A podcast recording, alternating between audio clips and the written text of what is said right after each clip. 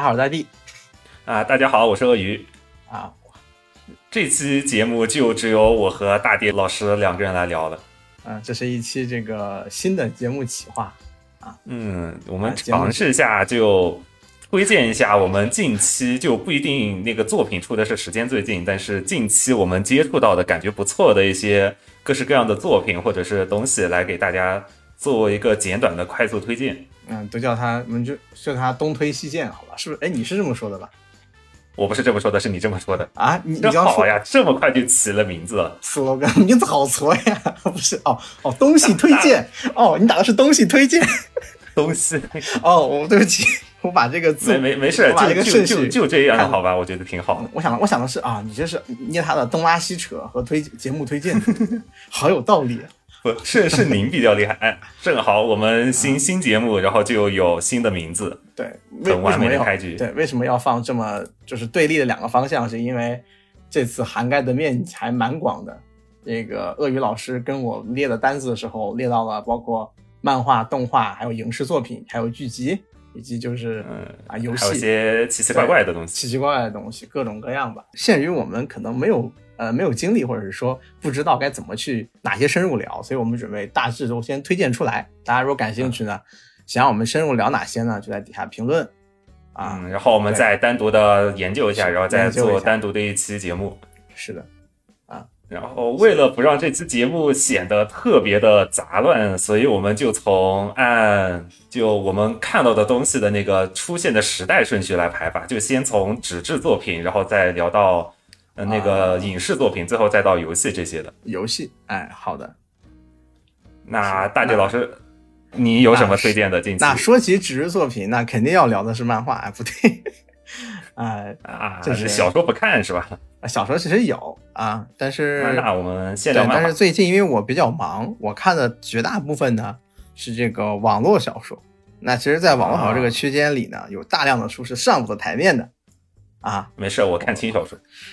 你真能接茬呀！啊，对，然后，所以我准备挑一本中式轻小说。中式轻小说，哎，就是就是就是，它首先就我认为什么样是轻小说，什么样是呃网络小说，就呃有一个非常个人的看法，就是轻小说里它的人物描写往往是非常啊、呃不能用纯真啊，但是是这个纯度非常高的。就比如说一个人是个话痨，那么他就是一个话痨，他是个搞笑的搞笑角色，他就只是个搞笑角色，人是没有那么多看不起，二次元是吧？啊不是相对来说好像是这样。对，他是相对来说要人物的形象扁平，或者是说标签。哎，如果一个人坚定的做一件事情，那么世上的一切都阻止不了他。山会为他开路，海会为他分开。啊，这是我认为这个非特，或者说可能说更浪漫一些，更加的超于现实一些。啊，那么就会，那么网络小说我们常说有个梗，就是国外的人会说，这个日本轻小说是穿越异世界，韩国轻小说是如何如何，我记不清了。中国轻小说是杀你全家啊，然后中国网友评论谁总结的？我要杀他全家，好像很有道理。很有道理，确实是这样的。所以说我要推荐一本，呃，应该是作者是一位插画师啊这样的行业出身，但是后来呢，嗯，去写小说了，所以说他的作品的画面感很强，他也他也是大，他也写了非常非常多他很感兴趣的东西啊。对哦，这个出身挺有意思的。对，所以说他的作品画面感很强，他描述过就是呃完全蒸汽世界下的环绕着这个整个都市像长蛇一样的呃高架铁路，人们挂在铁路上进行作战。啊，所以说你对抗这个奇异力量的人是挂在铁路上穿行于这个整个城市的，像什么来着，趴在蛇身上一样啊。他描述了非常多这种插、这种这种插画感的画面啊。这本这个书的作者呢叫做不会读，我叫他 A 老，还行。对，叫 A N D L A O 啊，不用不用管，他的两本书在起点都有，一本书叫哦余烬之冲啊，就是没有火啊余烬之冲。第二本书叫《无尽债务》，这两本书都是在这个起点的这个轻小说分类里面，常年来说是榜上有名的书，不算特别名的少。着确实很有起点味，倒是。对，就是整体来说，就是说人们在对抗着侵蚀世界的邪异力量，在做着最后最后的抗争。啊哎，就这一种哦，怎么说呢？我永远吃这一套，哎，这样的作品。嗯，还是以个人自己主观的喜欢为主的推荐。对对对，然后还有一本就搞笑一点了，是你知你你你听说过这个惊悚乐园吗？呸，惊悚乐园，对，呃，是惊悚乐园，对，惊悚乐园吗？不好意思，我不看小说。啊，好吧，就是说，呃，如果说网文网文作品里有一本像《头号玩家》一样的书，就是全都是梗啊，但它又不太一样，它这个是玩家是作者自己就是一个老宅了，他会把各种各样的梗，比如说他会聊你捡到一个东西，啊我它需要太阳能发电，最后发现这是 GPA 上的，玩的那个就小岛监制的那个叫什么黄金的太阳，哎啊，哎他会融合是呃，吧？梗梗作品，对你在一个类似于说电子游戏世界里捡到了这么一个东西，哎，这个作者叫三天两觉，他是一个二流的侦探悬疑小说家啊，这个这个，但是嗯，他自己他自己这么称呼自己的啊，嗯，然后也写过一些那种超能力战斗啊这样的很轻小说式的作品。他最近写了一本以黄旭东和孙一峰为主角的武侠小说，叫《盖世双邪》，嗯，这这两个名字你对说出来我就已经绷不住了。对，然后黄旭东呢，啊、在这个穿越到了异世界，穿越到一个叫大囧的王朝啊。这个囧呢，是一个那个囧脸的囧啊，一个月字旁，其实大明，啊哎，但是呢，啊他把那个偏旁换成了囧字，好像也叫叫大囧，啊。呃，这个，然后呢，黄旭东呢说说是这样的，两个人驱车出去钓鱼还是出去野餐，穿进了一片大雾之中，两个人就消失了，啊，这个消失了之后，发现两个人都成了娃啊。其其其中呢，有个人，呃，黄旭东穿越去了这个异世界大囧王朝的蜀中黄门。蜀中黄门呢？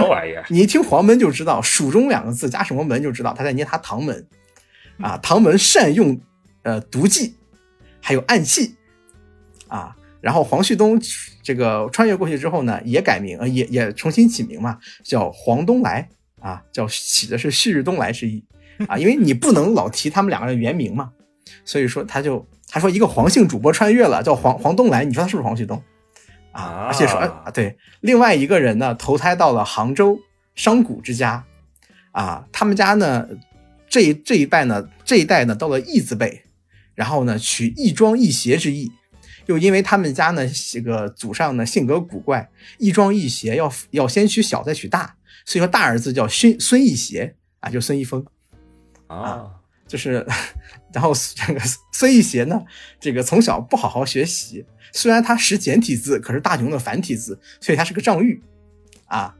他们家是这个杭州商贾之家啊，经营的这个半个半个余市都他们家的啊，所以是这个杭州半城。你听这完全都是那个，基本上大量的都是这些梗啊。后面还会后面孙一峰还会遇到这个江湖霸刀山主宋哈娜啊，霸刀庄主的女儿宋哈娜，这都不用说是谁了，对不对？然后太太怪了。然后每次在半决赛都输给他，在这个什么少年才俊大赛中啊，输给了他啊，还会邂逅自己的老师这个陈陈海皇，就是陈赫高啊。总之就是这种陈赫高，就是那个疯狗流武术学家，就是说他有大量的，包括后面还遇到了 C 的老师，啊，不行，这这光光听你这个说，我就已经绷不住了。对，虽然很多东西我可能对了解不是很深，但是只要听说过他们融合在一起对就，就很有意思了，甚至还有乐这个黄东来说，嗯，在江湖中是呃年纪轻轻也是二流选手，可他志不在武学啊。他说嗯我想作为我想做一名江湖百晓生啊，好好点评历代青年江湖才俊。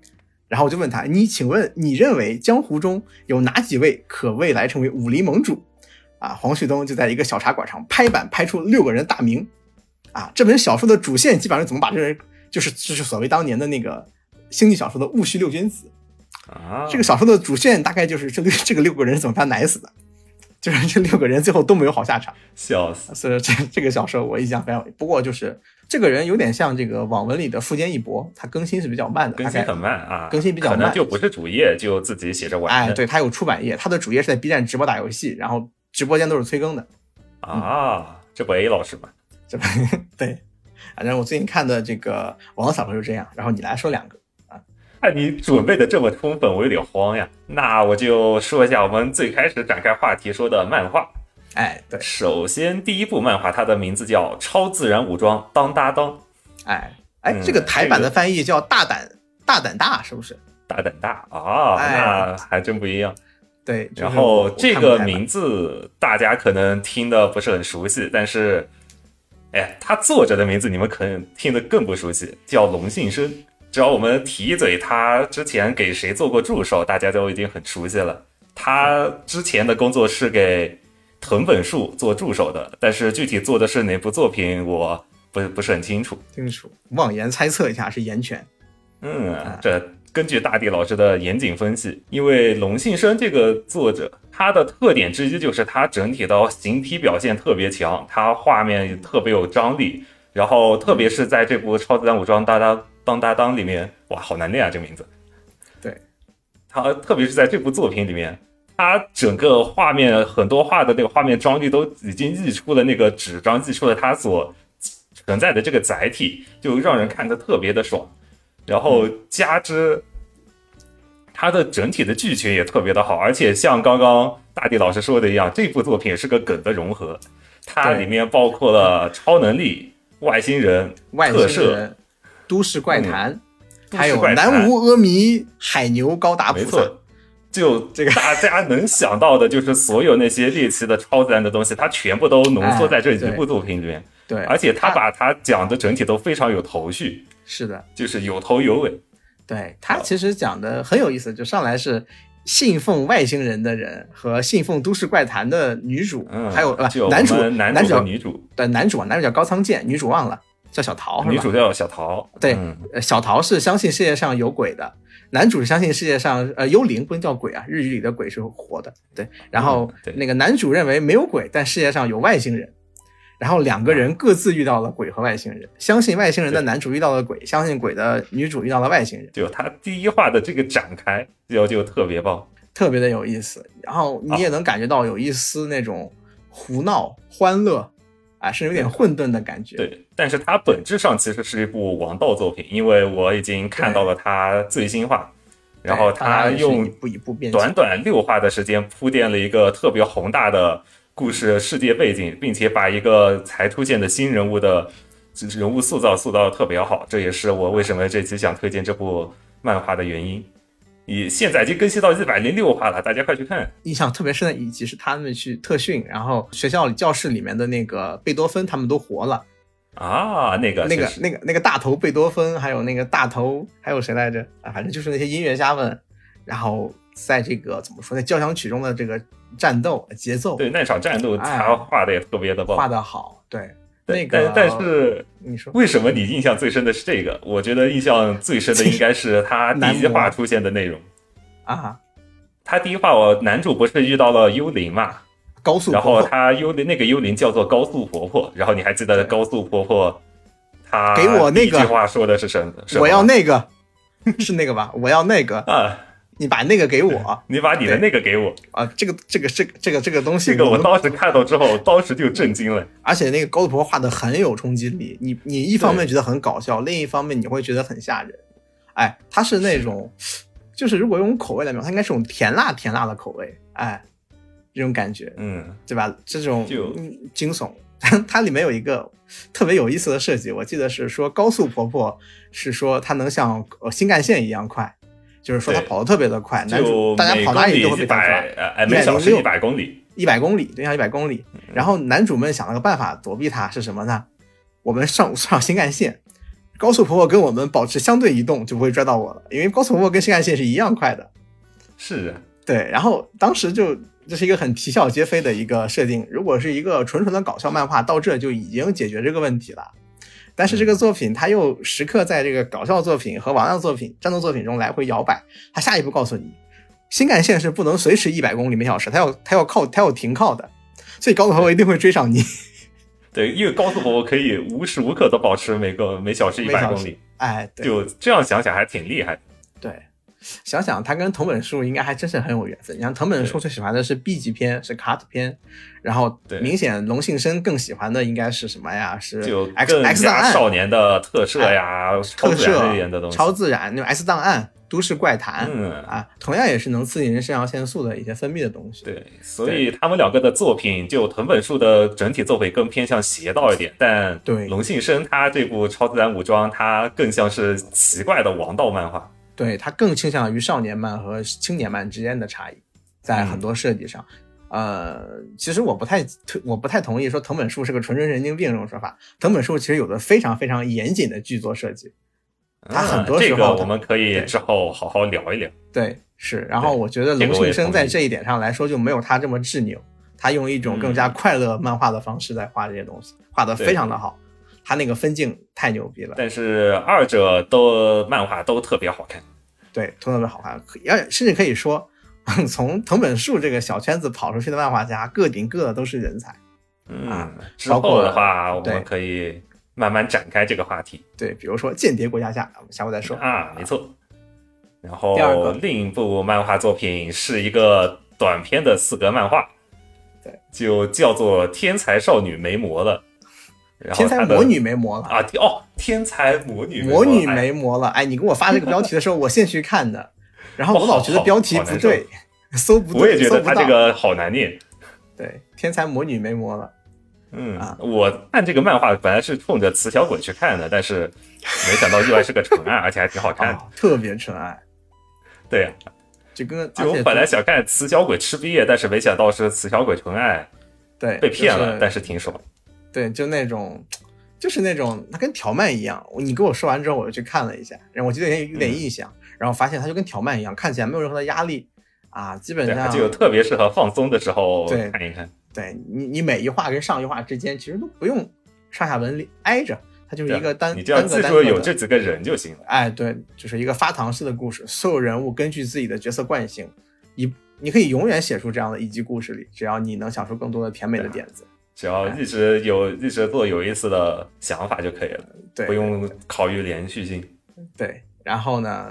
作者其实画的怎么说？作者感觉画的其实不是特别的好，甚至但是不知道为什么特别会画刺小鬼。就他角角色的设计，感觉还是特别有意思，就是可以用特别简单的线条，可以对勾勒出这个整个角色的神态。对他不是那种他他不是走那种笔触特别细腻去什么的，他就是那种寥寥几笔你就知道这是个刺小鬼，这个 这是个笨蛋。四四个漫画的风格也是这样，对对是这样。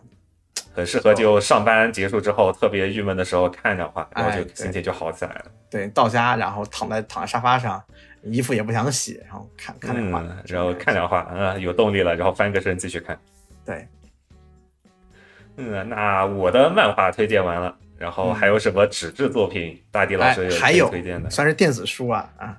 这个我最近我朋友问我，这个他就是最近我和我一个朋友在研究史蒂芬金了。啊，他主要在研究史蒂芬金，我就我就会去看看史蒂芬金执导的电影作品，那是一部赛一部的烂啊，但这不重要，这真的史蒂芬金真的不擅长，载体不一样吧？可以理解。他当编剧没有问题，他当载他当导演的时候真的很很糟糕。然后我又受不了了，我就回去，我为了让他不要跌落神坛，我就回去看他的这个小说了嘛，找一篇短的去看，大概就一两万字啊，三四万字吧，叫做《格温迪的按钮盒》啊啊。这个故事，这个这个故事其实能非常能彰显史蒂芬金这个人的比例了。就是他描述了这么一个故事：小女孩获得一个按钮盒，按钮盒呢身上上面有七个按钮，分别代表七大洲啊，不对，是九个按钮。然后黑色是团灭，啊，是所有都选全选。红色是你脑海中想什么是什么，可以具体到很小的位置，比如说你家马桶啊都可以。然后呢，嗯，这个按钮盒打开之后呢，会那个这个这个。掉一个巧掉一块巧克力出来，然后这个巧克力相当于就是说，小为什么巧克力呢？是因为啊，格温迪是个九九岁小女孩，她怕胖，但她爱吃甜食，所以她要去每天去锻炼。锻炼过程中就遇到了这么一个神秘的人啊，然后他说：“你既然怕胖，还吃巧克力，那你吃我这个巧克力，吃完之后你就会好好吃饭，也不想吃别的零食了，你会瘦下来。这个巧克力像有魔力一样，每天会掉出一块很精致的动物巧克力出来，她吃完之后就会，哎。”就健康成长，而且出落的越发漂亮，脑子也很清楚啊。另一方面呢，这个定期呢，这个小盒子还会蹦出一块钱来，这是一个一个已经停产的银币，是文物价值，在一九八几年，它能一块卖到六百美元，甚至更高。对一个九岁的孩子来说，无疑是笔巨款，哎，所以说就是这两件事情已经可以满足这个孩子几乎所有的问题了。这个前提之下，这个盒子递给你说，你要这个盒子是你的了，你来保管它。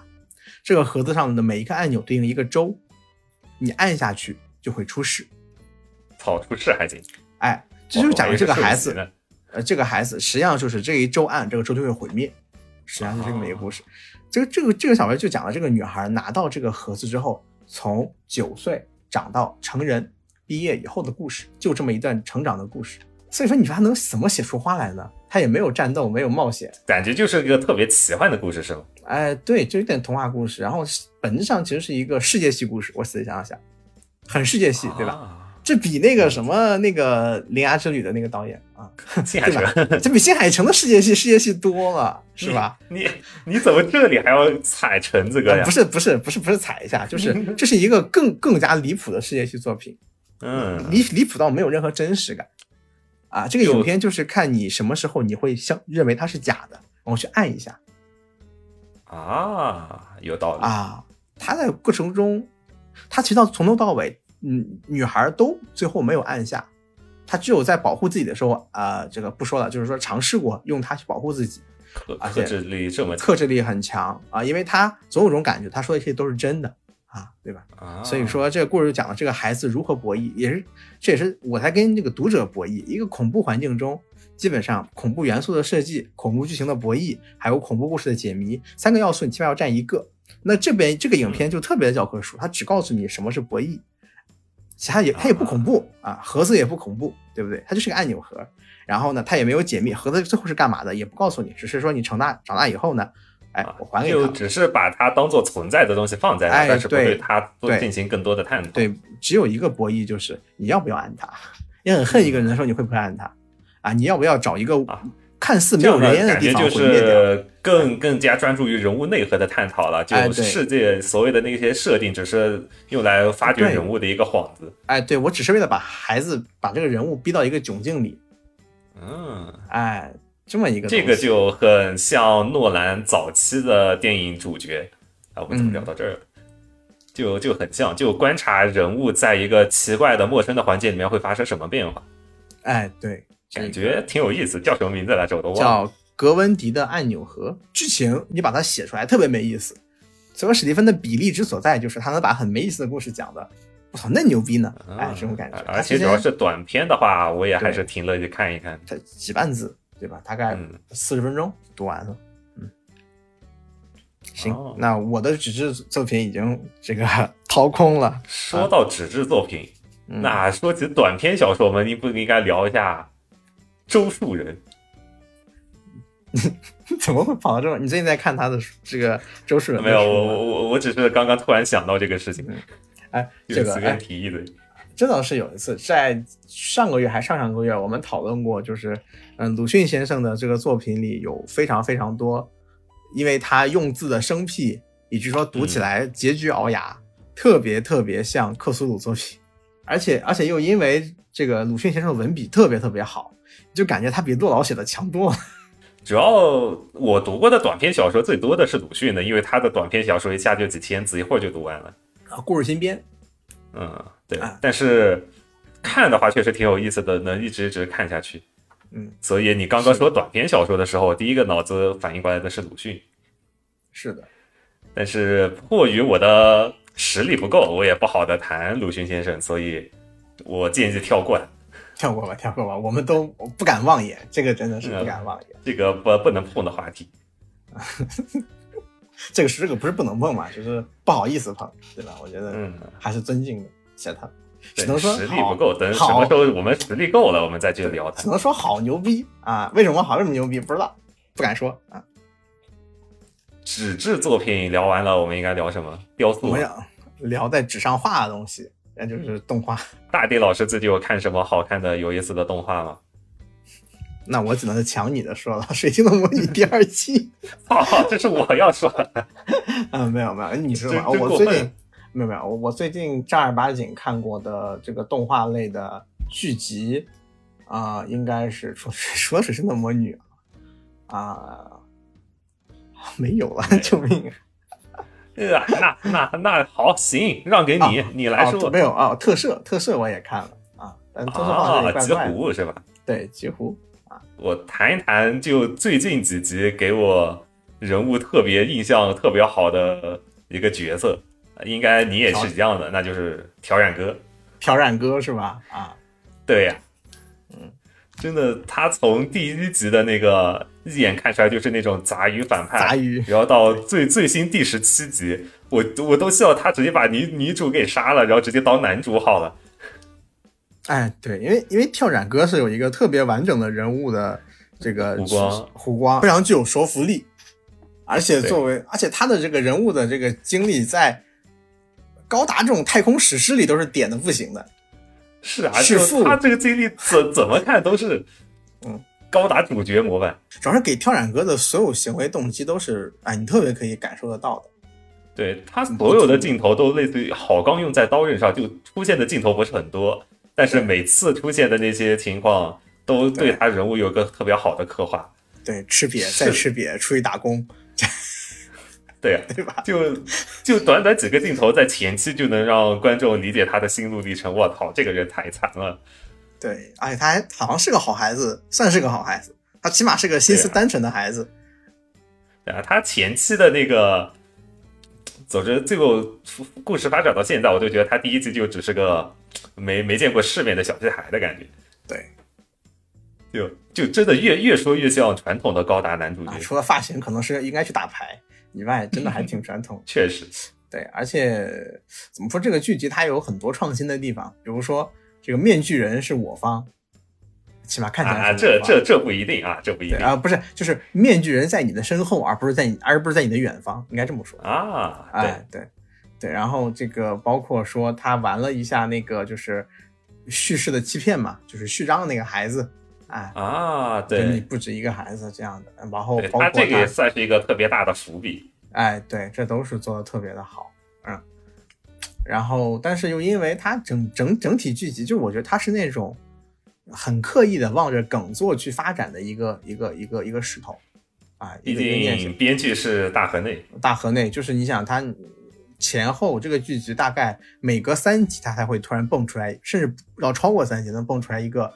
哎，突然蹦出来一个有些黑身残，或者说震撼你的真实、相对血淋淋的一个一个点子，或者说一个情节，对，然后啪把你打了一下，哎，然后又回到乐呵又回到了校园对，说实话，我不是我不是很在乎的这个，我觉得侮辱侮辱这些太空战士的这个校园剧情环节啊，但但是但是现在百合大行其道，那大家肯定爱看百合啊，虽然现在只想看挑染哥。对，我觉得是看挑染哥，就觉得快快将这狸猫轰杀至渣，直抵最后的面具女人。嗯，这种这种感觉。还有一个特别有意思的一点，就是前几天是五幺四啊，哎，五幺四那集我还没看呢。啊，那集他没放，他第十八集没有放。哦，哎，因为那天是母亲节，所以我很期待下集是不是该有点什么超展开了。他是不是回避了什么东西，避避嫌、避讳一样？估计剧情要急转直下或者急转直上，这要整个大活，所以特地避开了母亲节这一天。对，哎，不过它这个剧集整体来说确实是很短，嗯，只有二十四集嘛。对，对于高达作品来说是蛮短的。我就以前希望它收尾可以好好收，对，好好收。然后我我大胆猜测，它这个 TV 结局不是真结局，它肯定还要做一到两个剧场版。哎，肯定高达老传统了。对，肯定是要这样做的啊！而且水星魔女其实收视率卖胶卖的挺好的。嗯，是的。哎，哎，那我突然蹦出来，那我推荐一个算老番吧，两年前以前的番叫《巴克亚罗》。大家如果喜欢 老一点的激战的番的话，可以去看一下这个，也是个梗作。这这个确实是个梗作，但是得提醒大家一点，就这部番前几话。你得稍微耐着性子看一下，哎，当时就是前几话的时候被劝退了，之后才看的。我怎么说呢？这个番里包括但不限于天降裸男，裸男是个笨蛋，诸葛孔明变身，三国大战变身还行，呃，这合体啊，然后是纯纯的机器人大战动画啊，还有就是什么合体工具、合体工具人等要素。啊，然后这个剧情基本上从第七、第七、第七集到第二十一集，我我印象里大概就是这个是个二十四集的番啊，大概就是完全停不下来。啊，就还是刚刚说的，大家前几集可以快进或者是耐着性子看一看，因为后面的话才是它的爆发。嗯，对。然后第二部，那大地老师没有动画，我就推荐另一部我比较想说的四月新番。就虽然大家四月番肯定都是想看什么《鬼灭之刃》啊、《天国大魔镜》啊，或者是那种偏 cut 片的《魔法少女毁灭者》这种番，但是我思来想去，还是决定推荐这一部《为美好的世界献上爆言》。哎。这个他的那这部我没有没来得及看，但他之前的那个本体我特别喜欢。本体看过，我当时就是因为喜欢慧慧这个角色嘛，就嗯抱着试一试的态度，因为想着没有本体的那些其他角色那种搞怪可能做的不太行。只有一个笨蛋怎么办？但看完之后，意外的做的不错。就现在他出到了第六集，但是他整体的前半部分的故事线，就慧慧出村的故事线已经做的相当有意思，然后也是虽然。作作画的那个精度不是很高，就是经费不是很够，但他确实该帅的地方帅，然后该奇怪的地方也很搞怪。就这一点的话，我觉得他作为一个衍生作品，这点做的特别好，反正粉丝看的很爽。嗯，是。哎，那我我没有看，我就好奇一下，他就单纯就是讲慧慧上学的时候的故事，是吗？啊，目前到第五集为止是讲上学的故事。但但你别小看这上学的故事，这个太好玩了。原作设定里面这个红魔族都是大家都多少有点奇怪的，有有点大病嘛，是都有点大病。然后你会发现前五集里面全部都是这群有大病的人，然后慧慧和另外一个角色，哎，梅姑咪是叫什么？也是相对正常的角色，就一直在担当吐槽役，就很有意思。就把两个正常人放在一堆奇怪的人里面，就意意意外的很好，很好笑。就是啊，叫化学反应。啊，对，而且也稍微补全了一下慧慧的那个人物的背景，就为什么她特别执着于那个爆裂魔法。所以，就如果大家对这类日常番、青百合和搞笑番有兴趣的话，还是可以去看一看。对，哎，我我我我我这边有一个问题，他那个本体那个正传完结了没有啊？就是线上祝福，我记得。完没完结我不知道，但反正我知道出了一堆平行世界版本啊。不过这种作品也没什么好完结的，这种就类似于公路片，也不是公路，各种搞笑片，也没什么好好说完完不完结的，因为它没有一个主要矛盾。对，它原作是轻小说嘛，他们就是主要就是讨伐魔王军，但是轻小说好像后面写的还挺宏大的，遭遇了各种各样的事件。嗯。然后通过其他的平行世界来说，其实就原作的男主他们到的这个世界其实是难度意外的特别高，就很多情况要不是男主的一些胡逼操作，就根本解决不了的事情，然后就在。在原就原作里面就被被特别奇怪的方式解决掉了，就很搞。但他那个动画好像吃到了这个怎么说呢？这个演绎崩坏的甜头。按理来说是演绎崩坏做好的那个始祖，因为他们就是故意往这方向靠的。好像一开始不是故意的，但是效果特别好。他那个剧场版好之后就开始做。对他以堂堂剧场版的身份和身价开始搞演绎崩坏啊，真的是不要脸，但是真的很好看，只能说是他的特色。对他特色。哎，你说四月新番，我反应过来了，我确实看了一个四月新番，啥？而且是很火的，叫做《我推的孩子》啊啊！完了，这个这个是我唯一没看的。哎，这个这个漫画非常的好看，这个漫画非常的好看，所以说我大概是看了部漫画的啊，因为他那个作者名字我忘了，他上部作品不是那个呃那个告白的那个破大小姐的那个，就是他实际上是很还是很擅长玩的是什么呢？是。误会创造误会，创造喜剧效果和一定的这个张力啊，他他擅长的是这样的一个东西。但是在这个呃这个作品里呢，嗯，他他也试图用一个一个半小时九十分钟的剧集啊，去让你让你对人物对那个叫什么女主名字我忘了，那个妈妈的死产生很大的感情，然后好奇谁害死了她。嗯，这个我倒是稍微有点了解。平心而论，这前九十分钟可以当成一个 OVA 来看啊，或者是说一个有没有剧场版吧？好像还没到那个没有到那个制作水准，但是也非常棒了，非常的精美。啊，我听我朋友说，倒是他前面九十分钟做的挺好的，但是我又被剧透了后面的剧情，我就有点嗯不太受得了。对，所以说那我们看完了，我建议就是看完这个九十分钟之后，可以不看后面了。可以不看后面啊？你真的是原作党吗？我，真的就看不看后面的了，因为前面九十分钟这也是原作的一个问题。但是漫画其实看起来不会那么的着急，嗯啊，就是你其实漫画看的还是要比动画快很多的，而漫画你要付出九十分钟，这九十分钟讲了一个完整的故事，而且呢，它最后并不最后并不是一个嫌疑人在哪哪哪哪哪，它不是一个有限的选项，给你一个悬疑去猜。啊，我和这个是到目前为止还是一个接近于本格推理、本格的本格谜题一样的东西，就是呃，我和主角拿到的信息是几乎一致的，然后我们要去看谁谁谁，我甚至有可能比主角更先发现这个呃问题是谁啊，我杀人凶手或者说幕后黑手是谁。但是实际上，就是在我看完了这个剧集以外，当我和主角一个视角的时候，这个谜题是无解的。我只知道生父在演艺圈，没有了。还啊，就这这这不能构成一个思维游戏啊，就是反而你只能让前半句很完整，它实际上是在这个第一话就把它它第一话扔出来了很多伏笔，就在第一话把这伏笔全部揭开嗯啊，就只告诉你一个扣子，就是这扣子明显是整个整个整个影片最大的扣子啊，就是那个人就吊你胃口。哎，对，就变成一个纯纯吊你胃口的这个作品啊，所以说就嗯怎么说呢，完了，差一点，被你说着我更不想看。所以我建议只看前九十分钟就行了啊，后面啊我后看看他的制作是吧？啊，对，后面我也没看，后面我也没看。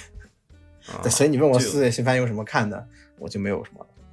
啊啊，你这样说就刚刚说的几部都是稍微有点，就是娱乐化、泛娱乐化的作品嘛。嗯然后四月新番其实还有一部续集，是一个特别严肃向的作品《北海战记滨海战记》啊，滨海战记，哎没错，对，对第二季，第二季。而哎，且第二季就我作为漫画党来说，我漫画看的很爽，但是动画因为虽然做的挺不错的，但属实有点节奏太慢了，因为看漫画看的很快嘛，所以稍微有点快进看。但是它动画来说还是做的相当还原的，而且像有些一些演出部分的处理做的相当赞。如果大家没看过这类的深刻演像的动画的话，也可以去看《滨海战记》第一季和第二季。啊，滨海战记都有点像，它那个动动画做出来有点有点像纪录片了。对，对，啊，就是第二季的话，它更偏向人文风格了，就一直在说话，一直在做内心的纠葛，所以可能大部分人会不怎么爱看，但它是真的好看。它它是一个，哎，真的是题材很严肃，正剧啊，应该叫正剧。对，啊它是少见的近几年少见的做成动画的正剧了，对，正剧动画这个说法有点怪怪。怪怪的啊，但是整体，但是确实这种感觉吧，很严肃的讨论一些东西，里面的人也很结实，那里面的人物的那种感觉是很结实的。对，哎不知道为什么，我想起了黄想起了黄金神威哦，对，黄金神威也好看，它它我非常喜欢三集更新了嘛。啊，哎，你说，哎，他那个，哎，因为之前因为主创人员有人去世了嘛，所以他一直嗯没更新，然后我就慢慢忘了。啊，我就是只看了第三集，后面有没有再更我就没注意了。对啊，黄金神威是属于就它制作特别贫穷，但就是好看。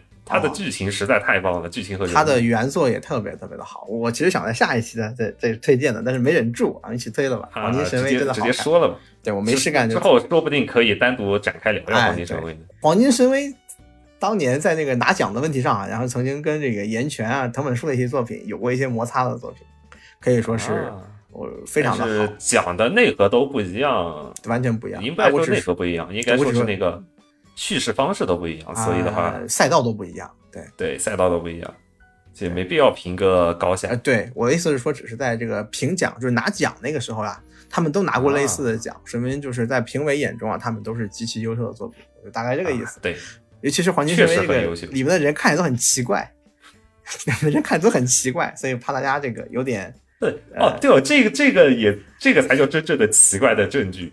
啊，对，这才是奇怪的证据，这真的是你说奇怪的证据嘛，我就想起黄金神威来。那大地老师还有什么想要推荐的动画吗？没有，我最近已经被开除二次元级了。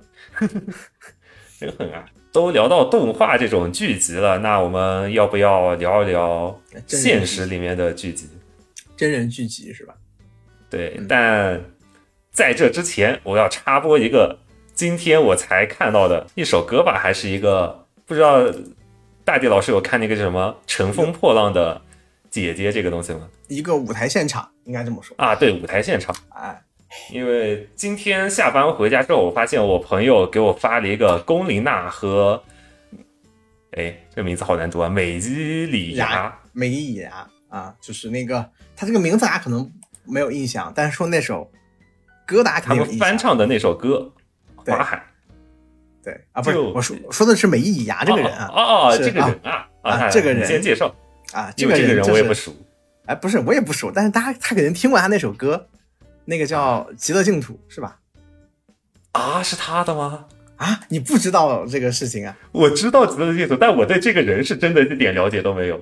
啊，不是啊，就我会推荐这个现场的视频，是因为他们他和龚琳娜一起翻唱的《花海》嘛，嗯，就意意外的挺不错。花海它本身就是周杰伦对日本的一个歌手，感觉就是听了他的歌之后有感而发写的写的歌，然后之后又反被那个原本那个歌手就又重新翻唱成了日文版。就花海这、这首歌本身就有一种就中日一个稍微文化结合的一个味道，然后再加上他们两个的啊，对他们两个在一翻唱，然后中文和日语的一些结合，然后舞台效果做的其实也还挺不错的。就当时我朋友发给我的时候，本来想啊，就这大概又是什么翻车现场，但点开听完之后，哎，确实还行。就大家如果不对内娱特别排斥的话，还是推荐去听一听。嗯，就是在我年轻的时候，我很排斥内娱，现在长大了，发现还挺有意思的。我还是排斥内娱，对，我对我还是排斥内，但是发现有些舞台，你我只看了一些 cut，有些东西还挺有意思的。只看一些 cut 是很有意思的。对，嗯，但是我要说一下，这个陈梅里亚不是参加那个乘风二零二三吗？啊，乘风乘风乘风的这个前身应该就是乘风的姐姐嘛。问题就来了，梅里芽是梅伊里牙这个人啊，他是一九九二年生人。啊，反正也比我大，所以没问题。讲道理，他连他都他都他比十四老师小，他就已经要上这个乘风破浪的，你不要 在这背刺十四老师，对吧？我深深的有一种年龄的焦虑啊这这这之后就要变成焦虑电台了。啊，倒没有。对然后我记得他应该是当年和极乐净土啊什么，他当时在 B 站还有那个投稿爆火的那个，就是他们的。完了，我是属于只听歌，基本上只听歌的类型，所以他们本人我都是不甚了解。我是我是我知道，也是因为这两天 B 站它不是会做了一个他和王心凌的一个好像是什么 cut 的一个剪辑还是之类的东西，啊，我才看到的。王心凌不是去年就又重新火了一波嘛？啊，这个确实，这个我还是知道的。对，就聊到内娱了，那我可以稍微插播一下，就也不插播嘛，顺着顺着这个梯子我也滑一下，就是我最近也在看一档内娱节目哦，啊这就是我的知识盲区了。啊、也没有，就是我爱听中文说唱，然后每年都会爱奇艺都会做一档说唱节目啊，今年做的是这个说唱巅峰对决，就是请的都是一些很，因为之前的选秀节目已经把国内的选秀的这个。把国内的新生代的说唱歌手或者年轻说唱歌手都已经挖空了，嗯就是嗯，你再往后挖，只只会让人们这个新秀，只会让这个选秀节目真的就是质量极其低下啊！因为本来这个说唱歌手们的水平就良莠不齐，而且很多时候不是非职业音乐人，都是那种半路出家自我学习的，所以他们后来改犯的方法就是，那我们直接就邀请。啊、这个已经成名的、成型的、能办音乐节的水平的歌手，哎，来参加我们的节目，对这个这样的一个情况，所以说保证了节目质量。啊，但是整体来说，我看完第一集，我觉得整体很失望啊。第一季，啊，很失望啊，很失望啊我以为你要去推一波呢。因为去年那个节目是很高开低走，但最后平稳落地的。但今年这个节目高开没有开起来，我不知道后面怎么样。说不定他想走个低开高走呢，对吧嗯？它有很好的歌，但是因为说唱歌曲它一些歌词的限制吧，呃不会全部都是哔哔哔哔哔。呃，没有，他会改词他会他会改词。啊比如说里面有一个歌词叫什么“奉劝各位网络黑社会”，意思就是网暴嘛，他被改成了“奉劝各位网络高启强”，就啥啥啥啥高高高高啥？网络高启强，就是《狂飙》里那个那个反派，啊哎，就啊呃呃这包括最后还有一个声嘶力竭的那种，就是就是说这是四处奔波的狗在狂吠，嗯，然后被改成了这是四处奔波的我在狂飞，把狗变成了我，这好好狠啊！这就有这这这就有一种非常非常非常奇妙的呃讽刺意味在里头啊，导致让这个剧集蒙上了一层啊奇怪的阴影。对，有有趣的不是剧集，就是那个那节目里面的歌曲本身，而而变成了节目本身了。节目本身了，但是怎么说呢？他那首歌叫《Ghost Face》啊，我在今年的说唱节目里提过，他他仍然是我觉得在同类型下一个非常排头兵的一个作品。然后又因为他写的是自己在上海这个怎么说呢，就是这这个当年这个说叫什么，就是打拼的时候，打拼的故事吧，嗯所以被上海认为你毁毁坏我形象，就把这个歌把这个歌下架了。所以这首歌现在啊！所以这首歌它能上这个爱奇艺，而且重新放出呢，我是很高兴的。哪怕它改了这么多次，我也很高兴，因为大家嗯，最后一定会去想去听原曲的啊。然他其实就是说动用了上面大人不为所知的手段去听原曲。他那首歌其实没有任何的不合不切实宜的。你不如说啊那个作者跟龚丽娜老师还出过《小河淌水》这样的，就是说纪念抗美援朝的这种正能量作品，非常。啊，这个我倒知道。对，所以说法老嘛，所以他他只是说自己在上海叫不是北漂，上海叫什么沪漂的过程中说说这个说是这个静安的每一块砖都价值上万，但是但是这个带出静安却只能吃一顿泥饭，他就因为这样的话，然后就被就被搬掉了，真的挺可怜的。对就早期法老的歌，我还是时不时会听一听的。，对，嗯，是的。但你都说到这样的节目了，那我还是推荐大家去看一看以前也有的，不知道现在有没有，因为我不是经常看嗯的那个叫什么一场，也是一个音乐选秀类的节目，叫 天赐的完了，我突然忘了，摇滚的夏天，啊，乐乐队夏天，哎乐队的夏天哎，啊巧了，我最近又在重新回去看《月月下》的第一季。啊，因为乐队夏天。我本来是不怎么想看的，但时不时翻了看了一点切片之后，里面还是接是接纳了，就是邀请了很多我自己特别喜欢的国内的一些乐队。对，然后这个时候，除了推乐队的夏天之外，我特别推荐大家去听一个一个叫伊塔的乐队，这个乐队我是特别喜欢的。伊塔对，ETA，ETA 啊，嗯，是一个来自长沙的乐队。我喜欢他是因为他是国内特别少见的纯，就他第一张专辑是纯放克风曲风的，啊，然后我特别喜欢这类的曲子，所以他们当时第一次柔哥听到的时候，我就一下子就爱上了。然后之后看乐队的夏天，发现他们也有出场，就嗯感觉这节目行，大家还是可以去看一看。对，很有眼光啊。但是后续疫情还怎么着，就只做了两季，比较可惜。嗯，对，但是质量还是很高的，推荐大家看一看。对，可以发现不少宝藏乐队，国内的。而且他们那边他们节目的音乐总监还有混声啊，都还做的不错，出来的小嗯节目的歌都很好听，对，比比隔壁同样是爱奇艺出品的那个说唱类节目好他妈十个 level，纯纯一头大便。爱奇艺那个说唱好节目好拉扯，好拉扯，快继续骂他们。啊，不骂了不骂了啊，差不多了。行，那那我们的这个中间插播的这个的，舞台环节啊，还有一点就是最近的 AI 孙燕姿唱歌真的很好听，这个我不知道。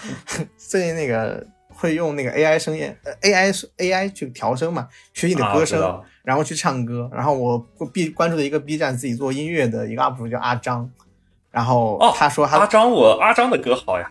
对啊，这什么一定是你的福报啊，这首歌色色的。啊，我靠，那那首歌我可太我可喜欢了，对，然后那个阿张就是他的粉丝给阿张投稿投稿说，我拿你的声音去唱了几首歌，然后阿张听完之后说，这个处理我做不到，我好羡慕，就对，就所有处理都特别完美。那期视频我也看了，就很有意思。很有意思。然后包括，然后直到阿张去唱那个阿张最讨厌的啊、那个谁了，那个群青，然后啊好啊，像是因为那个样本不够，他的那个日语唱啊，所以所以唱的就特别烂啊呃，唱的就是发音就很奇怪啊，就还咬字咬不出来。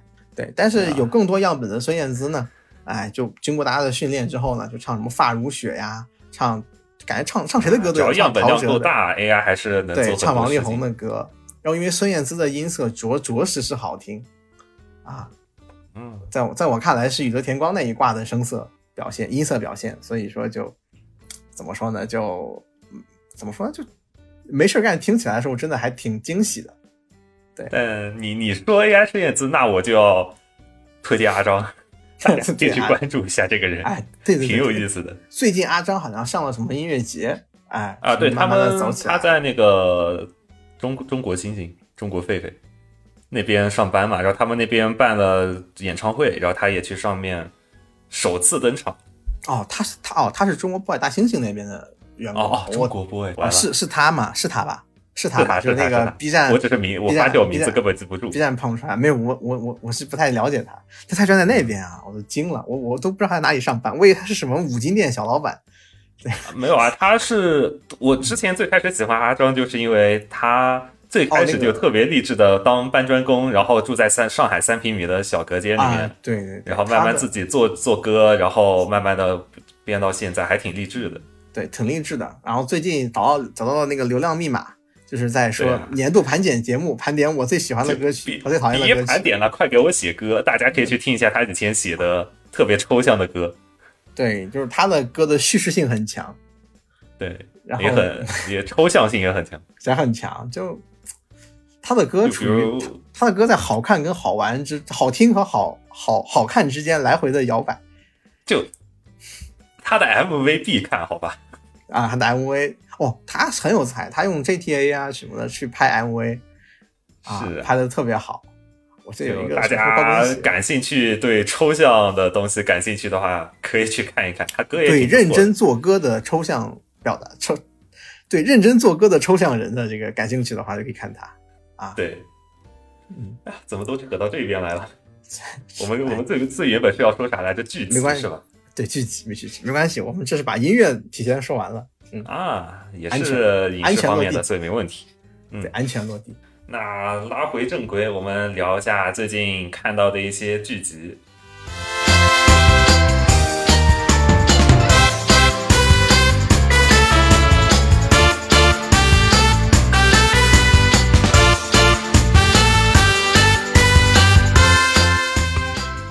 觉得我和大地老师应该有，还是至少有一部是那个重合的，漫长的季节，季节但是我还没有看完。我看到同时有三个人跟我推荐的时候，我就知道大事不好，我必须马上看完它。对，但是最近实在太忙了，对，我是看了三抽了个周末的时间，我连看十二小时，爽看。看完之后，我只能说确实做的很不错。但我不剧透的话，就让先让那个大地老师来说一下对前三集的看法。我只看了三集啊，我说起来就肆无忌惮一些好的，啊。首先我要感慨一件事，就是东北真的是这个杀人犯案件影视的这个高 高发地区原型。没错没错，我最近看过的网剧里，大量的选择使用东北或类似东北下岗那种情节去设计的虚拟地方来描述凶杀案件。这个我没有任何针对大家这个东北听众和东北朋友的意思啊，只是说真的啊，因为我印象里《白日焰火》啊，无证之罪》啊，哎，无罪之证，无证之罪啊，就是那个、啊哎李丰田啊，我知道我知道那部，对对但我也我反向抽烟。搞不清楚了。对对对，啊，应该应该是无证之罪，哎，都是发生在东北这个冰天雪地，人们热情，但是又见相对来说，其实在他他把时间放到十来年前、二十来年前，生活相对困难的一个时间，对，哎，对，真的是一个怎么说呢，就是 这个国产凶杀悬疑剧的圣地吧，啊嗯这种感觉，这是我对这个漫长的季节的第一个第一个感觉。第二个感觉就是因为我当时所看的安利视频呢，是一个说他音乐特别好，导演是那个、他音他音乐确实选的特别选的很好得劲。对得劲儿，因为导导演是做乐队出身，导演在里面是用了一些自己乐队的歌，夹带了他自己夹带了私货，对。然后呢，就追追梦成功这种追梦成功。对，就你看他那个有一些中文摇滚是摇滚吧，中文摇滚的那个嗯实际上就是他他们乐队的，好像是这么说了一下，以至于说我当时产生了一个错误的印象，就是这个漫长的季节是不是跟什么当年乔杉拍那个什么有关？它实际上是一个东北音乐相关的，二手玫瑰、二手乐器他们相关的这么一个讲述人们在冰天雪地中听音乐的一个浪漫的故事呢？于是我打开第一集，我说啊，也对，这不钢的琴嘛，大家先去开车弄点钱，把车拆了做钢琴、做乐器，哎，对，然后在什么大铁片子上擦吉他，对对对，我当时脑满都想的是乱七八糟的东西上，越往看越不对，我怎么追上，怎么开始追人了？然后我立刻暂停，我去问我朋友，我说《漫长的季节》是个什么样的剧？不是一个什么讲述乡村爱情的故事这种音乐喜剧吗？他说乡村爱情是有，但是这是一个凶悬疑惊悚剧啊。嗯，但乡村爱情有，但是不多。啊，对他，但他第一集带来的很明显的乡村爱情的味道。对对，里面范围前几集都是有这种感觉。对，里面范伟老师还玩了一个自己的梗。啊，啊，这个我倒没注意。第一集范伟老师刚登场，在那个车的那个地方，完了完了一个自己小品的梗，就当年他成名作、啊，这个我有印象。对，然后不得不说范伟老师的演技，到我现在看来真的是，我的真的好顶啊！他的表演嗯他已经冲破了自己之前的喜剧演员的这个樊篱了，太厉害了。是对，真的就是很厉害。我之前看过他的作品，应该是二零二一年的那个，二不二零二二年夏天的那个《断桥》，电影哦稀烂无比，但是范伟老师演的真的很好啊，贤老师推荐的。贤老师说：“我吃过的屎，你要拉着你们一块儿吃。”我跟 A 老师去看了那个《断桥》，对，范伟范伟里面演了一个贪污的干部，他将那种嗯文化人的思、呃权辱感，还有那种就是说疯狂、癫狂，以及最后最后仍然还要去要脸，连骂人都不会的那种文化人，做的恶比谁都恶，哎，这样的一些角色，都由范伟老师这么一张大圆脸演出来之后，哇，极具有说服力，嗯哇，演的太好了。就我从那儿，我很久不看范伟老师的作品了，他突然蹦出来一个断桥，虽然影片极其的烂啊，但是范伟老师演得特别的好，给这个片强行达到一个及格的程度。然后更不要说《漫长的季节》里头，几乎大家演都很好。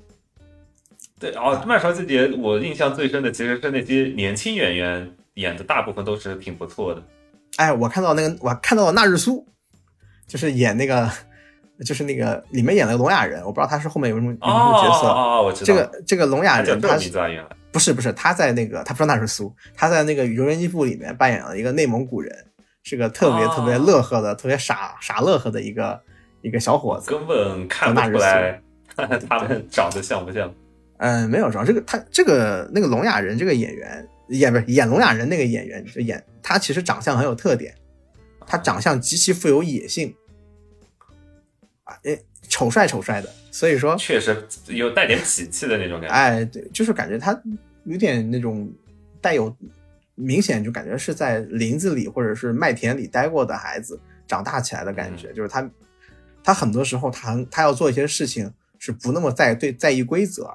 他的那种长相给人的感觉，更多可能是暴力或者是自己的一些手段啊，所以说他可以演傻呵呵的呃漫不经心的孩子，也可以演一个到我所看的为止，他是一个一言不合对人诉诸暴力的人。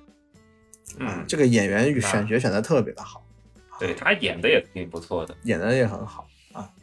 但是我觉得演的其实挺不错。另另外几个是回忆的有王阳和那个王阳他女朋友叫什么沈墨，这两个我觉得演的也挺啊厉害。哎啊哎，他他俩后来成了是吧？我光知道那个王阳在追沈墨我当然不能剧透呀，你得慢慢看。啊，对，反正这反正这个这个故事，这个漫长的季节拍摄的质感特别好，对它这这个是绝对电影级的质感啊，哎而且他、对。他很多就是。就目前从专专业层面来看的话，它从它整体的置景、灯光都比现在很多大部分的国内电影，就比大部分的电影做的都好，就看得出来它经费是真的很足，经费真或者说是导演的功力是真的很够。是他整个团队都特别的到位，你能感觉他画面的布局之类的东西都力求在还原那个时候的感觉。嗯，这个这种质感是真的，什么电影都做不来的事情。他这个前几集把我镇住了，而且他的画画面的颜色也调的。中间其实感觉还好，就是他刚开头就是才看的时候，确实是看得出来是电影级别的制作，嗯，对确实很厉害。我印象就他从一开始到那个到他家，然后他到到他家里吃吃早饭，啊，然后闪到了多少年以前，嗯啊这样的这个这个这种感觉，然后还玩了一些这种这个时间上的来回的切换对啊。就范伟老师能把一个人的两个阶段演得特别好。这些的话，我想等到你看完之后，我们看完我们专门聊一下得等单独聊一聊。对但我对《漫长季节》为什么要推它？就我只说一个点，就刚刚你也提到了，就九十年代的呃下岗潮，嗯，漫长季节是近几年、近十多年来唯一一次在大众视野，就是足够广的大众视野里面去展现这一整个就是下岗潮所带带来的崩溃感。它其实我可以说一点，就是它整体的调性是特别悲情的，是特别悲剧这样的一个特别剧集丧的，嗯，对，特别丧的。但你看完之后觉得它合情合理，就像你刚刚说的《白日焰火》，这也是我今天想推荐的电影，也一起说了吧。嗯，就他们同样作为背景，都是九十年代下岗潮那对对什么呀？它里面所有的人物都体现出了一种浓浓的无力感，他们所有人都在追求着自己就得得不到的东西，自己失去了的失去了的东西。这些看起来的话，它和《白日焰火》一样，就都是用一个谋谋杀案来作为起始，就是让大家看那个类似于悬疑悬疑剧的东西。但是你可以更深层次的话，这样导致的根本就是当时的九十年代下岗潮。这点从这点来讲，我觉得它社会意义是特别重大的，所以特别想推荐给大家。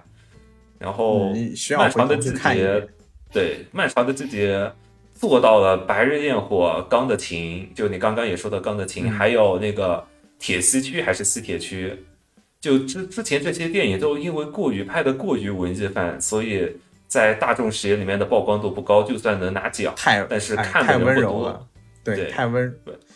对，就需要一我这三部电影是过于的那个冷冽粗犷，啊，对，说反了，对，就漫长的季节反而用一种很柔和的方式，因为白日焰火其实也也太不温柔了，对啊，他他《白日焰火》，我第一次看到就看到那个哈尔哈尔滨那种冰天雪地那种肃杀感，就其实第一次看的时候我有点没看懂，而且有点看的时候特特别压抑，然后之后稍微查了一下资料再看一遍之后才能理解。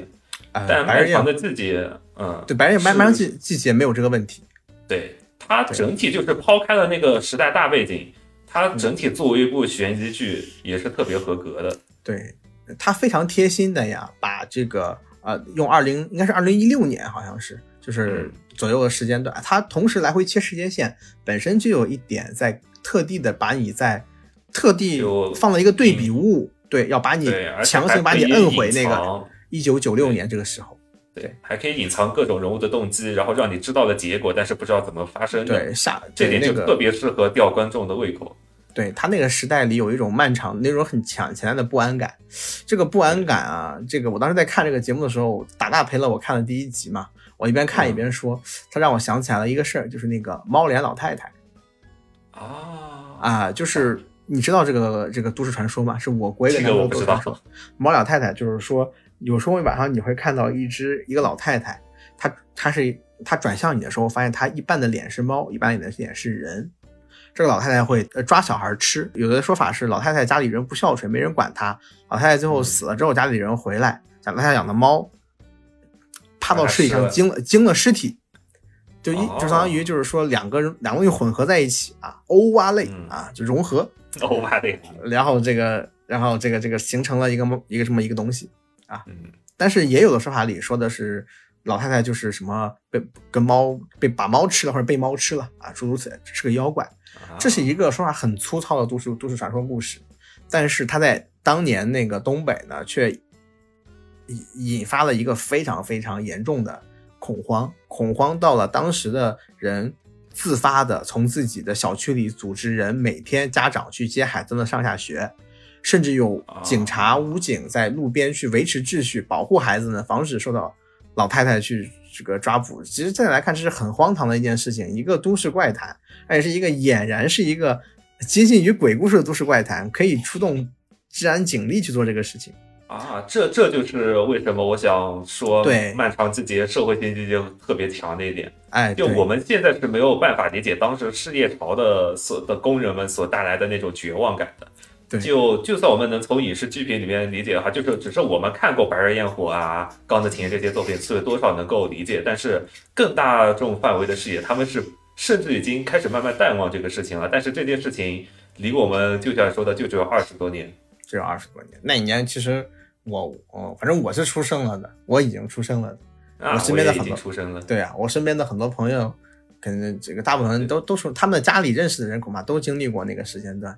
对，对，然后走出东北的一些朋友跟我聊起来的那个时候，他们也有的聊，他们也听家里人聊过，啊，对吧？就是这是这个剧集它的含义，就是好好看的东西也承载了一定的社会价值，让我们去看。这点是特别重要的一点，在我看来。对啊，我这人喜欢踩一下啊，我就要踩一下我今年本来最喜欢的剧集就《狂飙》了，对吧？我也也没有。正好我其实正好你来介绍狂飙，对我其实特别喜欢狂飙啊。其实这个嗯最近国产剧集没有看太多，我想了想，那三体就不推的话，就聊一聊这个狂飙。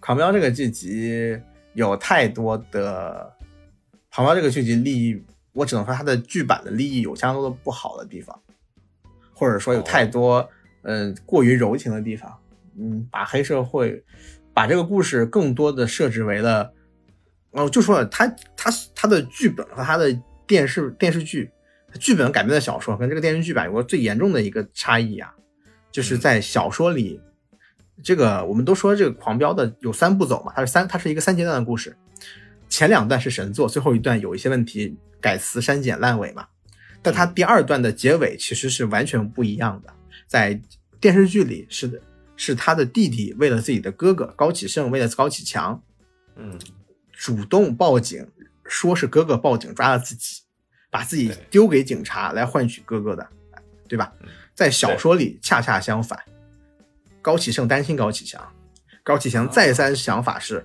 我把弟弟献给上面，献给赵立东，献给警察，我拿最好的律师去保弟弟，这样我们全家才结果是我全家能苟活。嗯，哎，最后也是结果，结果是一样，他死掉了。哎结果大差不差，但是中间的过程就确定的，就是人物内心的人物利益的不同。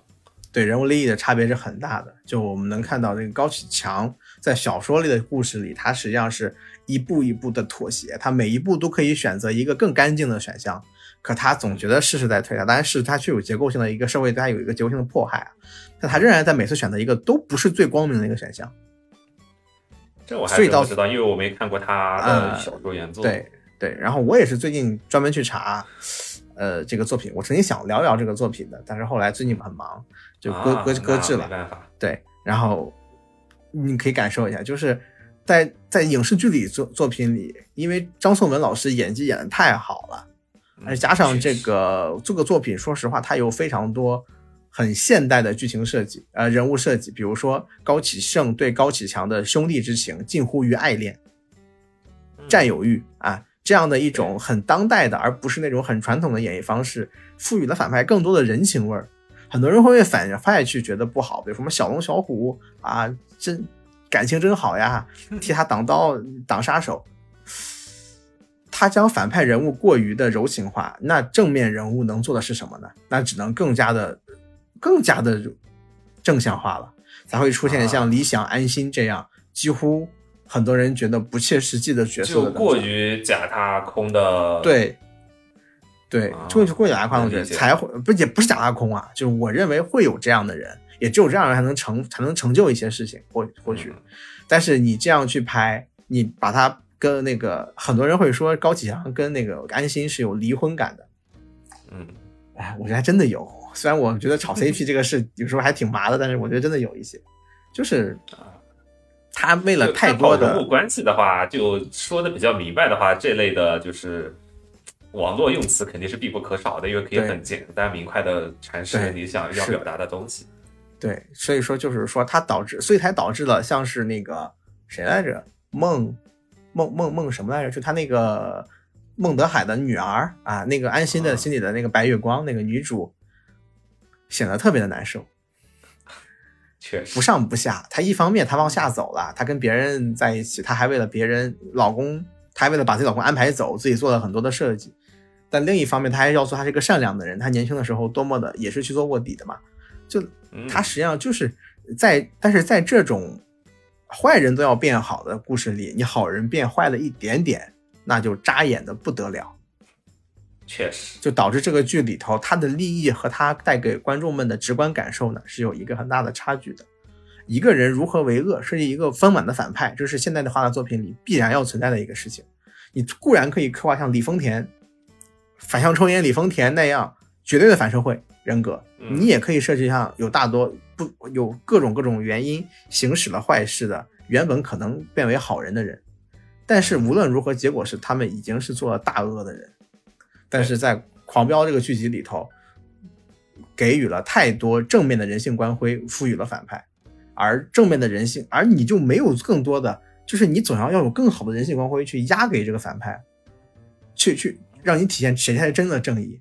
但这个正义的亮度已经不够亮了，你只能看到是两个呃亮度有所差异的白灯泡的那种闪烁而已。嗯所以才会有说安心这个人绝对是双标，他包庇了高启强那么多次不抓他，这种人这种感感慨出现你记得好清楚呀！啊、没有啊，没没没有很清楚。这被你说之后，我发现我看完《狂飙》之后，我是全全忘了，因为《狂飙》说实话我看的没那么好感觉一般，所以我我。所以我其实记得不是很清楚，不像《漫长的季节》看完之后就疯狂各个群里面都叫大家看对，漫长的季节其实恋爱对标作品应该是他是谁，啊，也是讲悬疑案，讲的是白银案跟南京碎尸案的原型啊，不，呸对对对以他们为原型拍的那个片究极的烂啊，不推荐大家去拍。同样是找到尸块这么一件事情，他是谁就演的一坨狗屎。漫长的季节演的很好啊，我就直拉踩了正面他是正面正面教材，反面教材是吧？啊。男主也是也是也是张张张译啊，就啊，张译演谁现在都是张译啊。这个最近的感觉多少带点这个味儿吧。反正他是谁讲的很很不到位，这个故事不推荐大家去看。咱漫长的季节就真的就是好东西该怎么拍就该怎么拍。大家看东西，我还是建议大家多关注导演，而不是关注演员。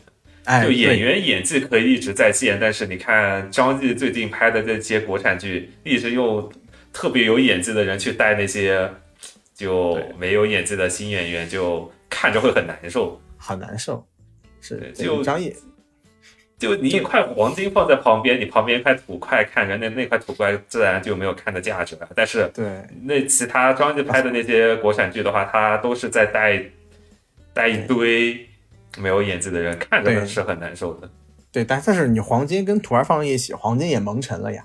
而且没有一个好导演告诉你，你大概需要演成一个什么样子，让演员自己去发挥，其实是我觉得不够负责任的，啊对，不够负责任。虽然虽然主创团队每个人都很重要，但是我个人还是喜欢导演中心论这一点。我更希望看到更有，自己风格色彩的导导演自己风格色彩的作品。